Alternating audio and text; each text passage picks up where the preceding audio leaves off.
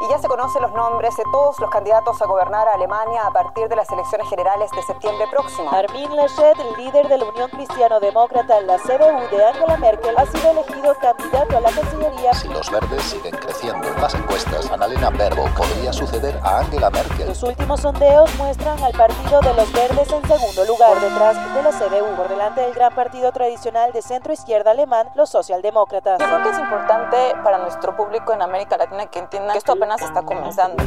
Desde la sala de redacción de La Tercera, esto es Crónica Estéreo. Cada historia tiene un sonido. Soy Francisco Aravena. Bienvenidos.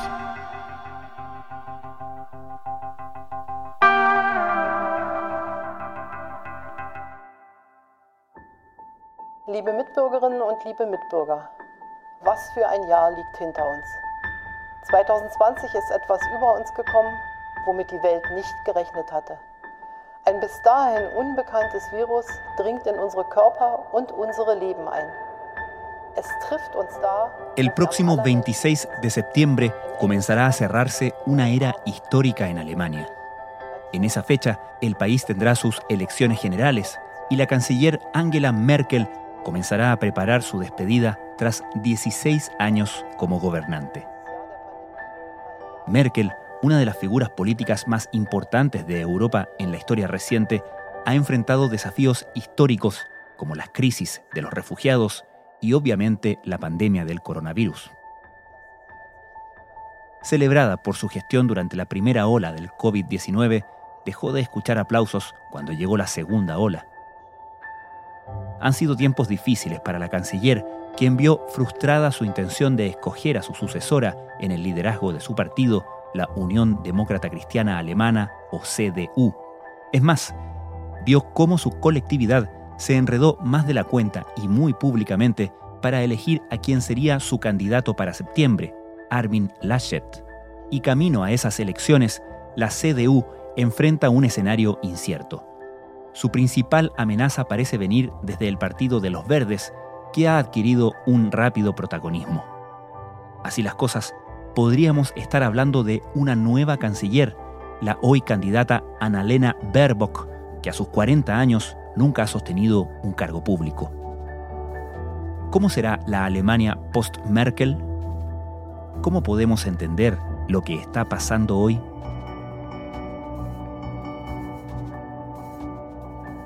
Hay varias razones por las cuales hoy día el escenario cambió tanto respecto a lo que pasaba hace un mes, dos meses atrás. Y en el fondo a lo que se ha vuelto es al escenario pre-pandemia. Paulina Astroza es doctora en Ciencias Políticas y académica de la Universidad de Concepción. Recordemos que Angela Merkel venía sufriendo un bajón bastante grande el último tiempo antes de la pandemia e incluso se había puesto en duda que su coalición junto al SPD, que es la socialdemocracia alemana, eh, siguieran gobernando. Se hablaba incluso de elecciones anticipadas en un momento, hasta que llegó la pandemia. Y la gestión de la pandemia por parte de Angela Merkel en su primera parte fue bastante bien valorada. Salió dentro de las lideresas que habían bien gestionado la pandemia, pero sin embargo, ahora último, hay muchas críticas y principalmente yo diría por dos razones. Por un lado, lo que ha significado la lentitud del proceso de vacunación, que en Alemania está muy lento, muy, muy lento, y hay gente que ya está reclamando respecto a esto, incluso el Estado de Baviera firmó un contrato con los rusos para adquirir la vacuna Sputnik, porque están viendo que las vacunas, incluso la vacuna alemana de BioNTech, ni siquiera les está llegando. Y por otro lado, en que ya la gente está cansada de las restricciones. Bueno, pues en vista del rápido incremento de los contagios está claro que las medidas actuales no bastan y los médicos de cuidados intensivos llevan ya muchas semanas pidiendo auxilio. Como ha dicho la canciller y ha dicho este viernes, ¿qué clase de gobierno seríamos si no escucháramos esa petición de auxilio? Pero también hay que decir que hay cada vez más expertos en medicina intensiva que recomiendan una estrategia diferente de la que aplica ahora el gobierno de Angela Merkel. En el fondo lo que ellos ven una inoperancia en cuanto a más de un año y todavía están con sus libertades restringidas, donde la economía también se ha visto afectada, por mucho que el Estado haya entrado a intervenir para evitar problemas. Entonces, eso le está jugando en contra al periodo final de Angela Merkel y al mismo tiempo le está afectando el traspasar lo que fue su alta aprobación a su sucesor como futuro candidato a la Cancillería de Alemania. Si hemos aprendido una lección en 13 meses de pandemia, es esta. El virus no perdona las tibiezas. Y además que con la dificultad que ha tenido la propia, su propia coalición en nombrar su sucesor, la sucesora que ella había dejado finalmente renunció a la secretaría del partido y no se presenta como candidata, surgen otros liderazgos, hubo discusiones al interior también entre la CDU, que es a nivel federal, con sus primos, hermanos de los socialcristianos en Baviera para poder elegir a quién iba a ser candidato. Entonces esas primarias también y esas negociaciones fueron bastante rudas y por otro lado, nos encontramos con un SPD que está bastante a maltraer en las encuestas. Y por otro lado, nos encontramos con un partido verde revigorizado y con una candidata que hoy día parece como la novedad. Y es el escenario que tienen actualmente. Desde luego los verdes han dejado claro que una puesta en escena perfecta surte efecto, tiene resultados positivos, pero tanto como para hablar de la nueva estrella de la política alemana. Bueno, eh, yo creo que tiene muchas razones para ser optimista. Una es evidentemente que representa el anhelo de algo nuevo, que es algo que está ahora mismo entre los alemanes, que, que todas las encuestas lo, lo dicen, ¿no? Hay un anhelo de algo nuevo, diferente a lo que ha habido estos 16 años, ¿no? Así las cosas, ¿a qué personajes deberíamos empezar a, a, conocer si queremos entender hacia dónde va a ir esta Alemania post-Merkel? ¿Hay proyecciones respecto de qué podría pasar en septiembre? La última encuesta estaba mostrando hace tiempo ya que el Partido Verde había empezado paulatinamente a ganar apoyo popular, incluso en la propia Baviera en Baviera le quitó mucho voto a los socialcristianos en las últimas elecciones, lo que fue ya una sorpresa, porque ese es un bastión de los socialcristianos y por lo tanto que ya avanzaran en ese lugar era una señal que los verdes estaban teniendo un cambio. Y esto empezó a pasar en muchas otras partes. Hay varios estados federados los cuales los verdes ya están gobernando en coalición y por lo tanto ya han tenido su espacio. Estuvo en el gobierno antiguamente con Gerhard Schröder de la socialdemocracia, el SPD, pero después nunca volvieron después al poder a nivel federal, porque ahí después ya gana Angela Merkel y Angela Merkel finalmente las coaliciones no la hace con los verdes. Entonces ya los verdes venían indicando que estaban subiendo.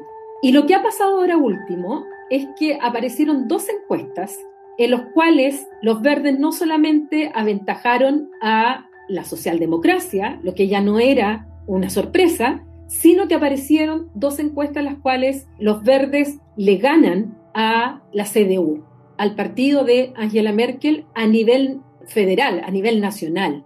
Y esta encuesta ya encendió las alarmas respecto a que efectivamente los verdes estaban atrayendo mucho voto, tanto de la socialdemocracia como también voto de los conservadores. Y esta fue una reinvención que los verdes han hecho porque los verdes estaban muy a la izquierda. ¿Qué es lo que uno naturalmente asocia como con la historia de los partidos verdes en general, ¿no? Sí, efectivamente. Eran casi antisistema algunos de estos verdes o muy lejos de del centro, muy lejos de, los partidos tradicionales. Y los verdes lo que hicieron después de haber salido del gobierno, cuando estuvieron con Shredder y, y le fue muy mal después de las elecciones, sufren una reinvención. O sea, si hay algo que seguir de los verdes es justamente cómo lograron cambiar su relato. Porque los verdes han tenido como dos ramas o dos almas, como diríamos aquí en Chile. Una más de centro, siguiendo con el tema ecológico, siguiendo con el tema medioambiental, pero tomando otros temas, porque ellos dicen solo con el tema ambiental no vamos a llegar a nivel nacional,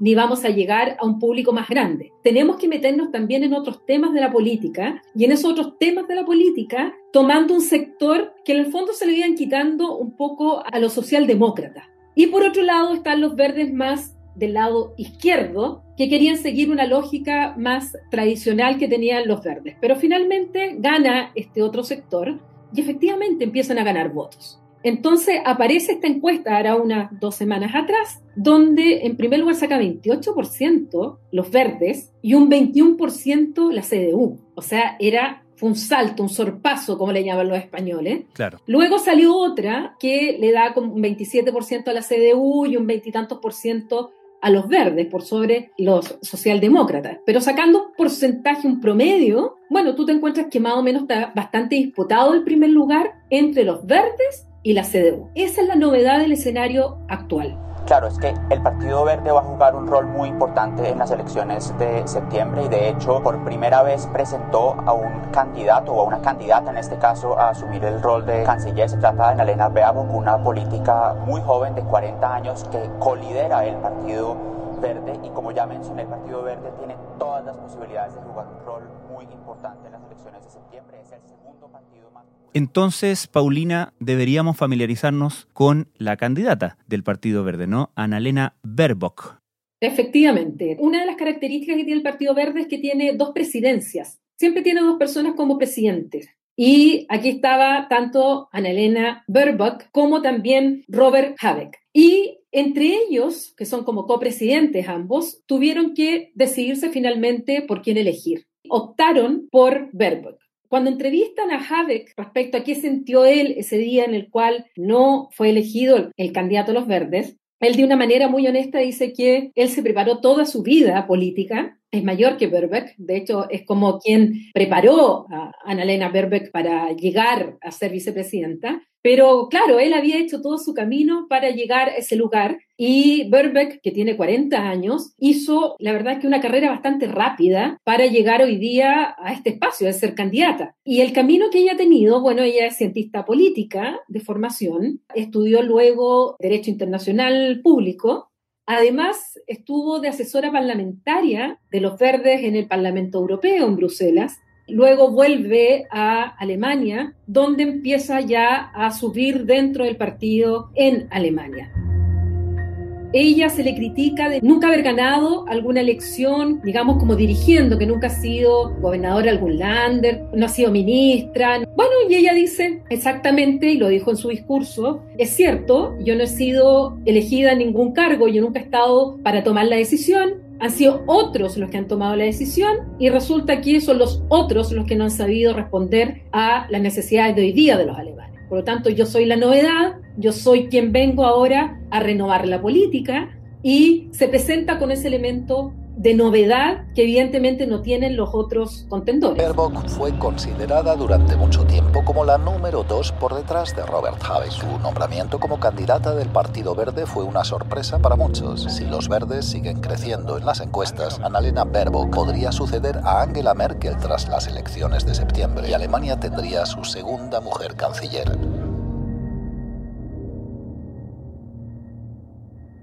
Algo que siempre hemos aprendido a mirar y a considerar dentro de las dinámicas de la política europea y también la alemana, tiene que ver con el surgimiento de partidos desde la extrema derecha que, a propósito de las crisis migratorias, y Alemania sabe mucho de eso, han ganado en popularidad.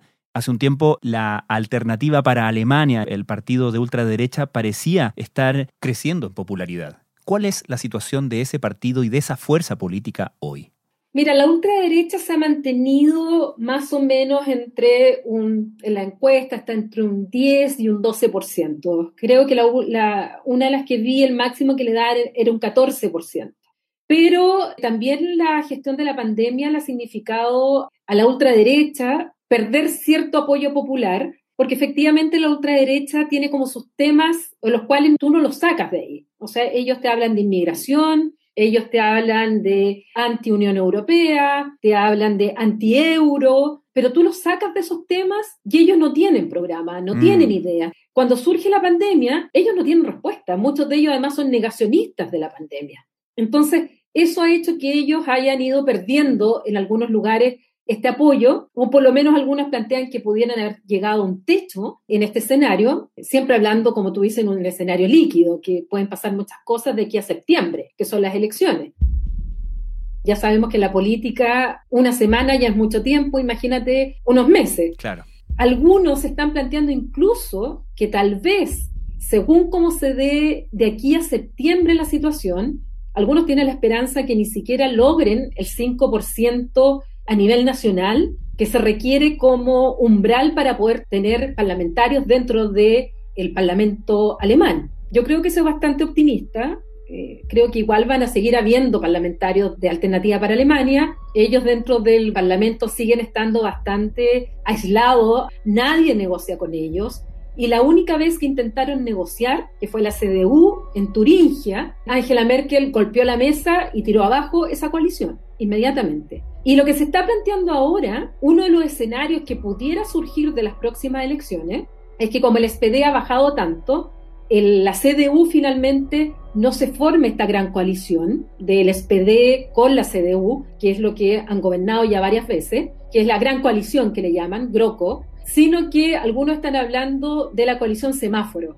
Le encanta a los alemanes ponerle nombre según los colores de los partidos. Por eso, por eso antes hablábamos de la coalición jamaica. Claro, antes era la jamaica, está ahora la, la semáforo, porque algunos creen que la negociación podría ser de nuevo entre la CDU, pudiera ser con los verdes y con los liberales.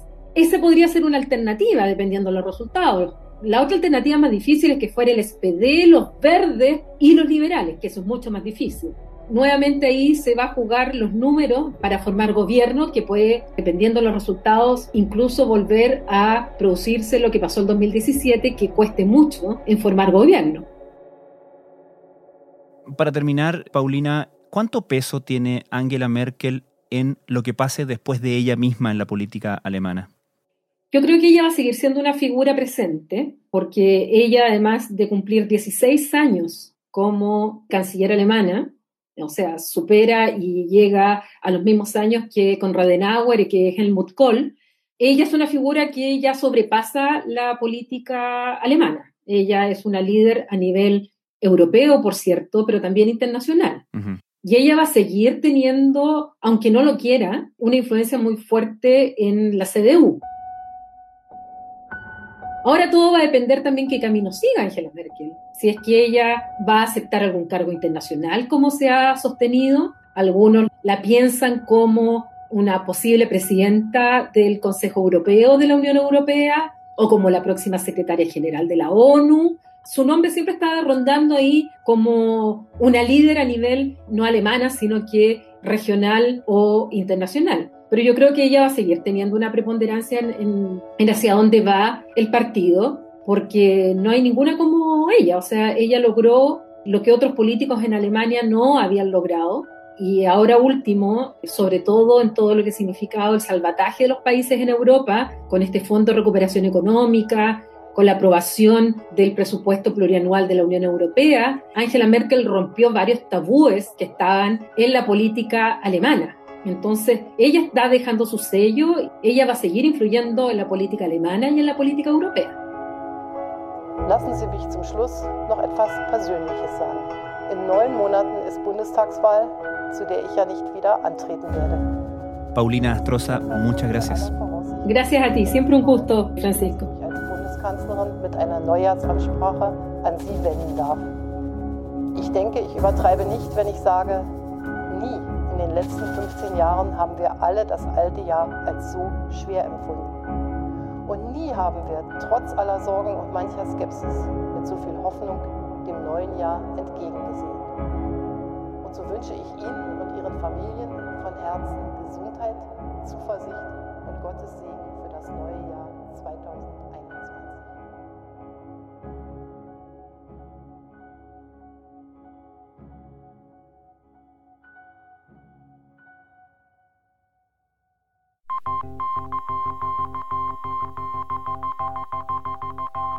Crónica Estéreo es un podcast de La Tercera.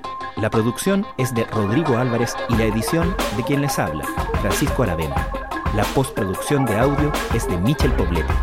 Nuestro tema principal es Hawaiian Silky de Sola Rosa, gentileza de Way Up Records. Nos encontramos el lunes con un nuevo episodio de Crónica Estéreo, el primer podcast diario de actualidad de Hispanoamérica.